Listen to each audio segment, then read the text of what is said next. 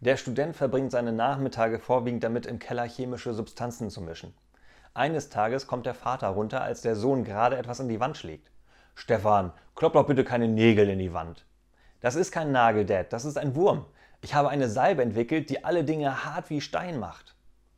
Weißt du was, Sohn? mein Vater mit plötzlichem Interesse.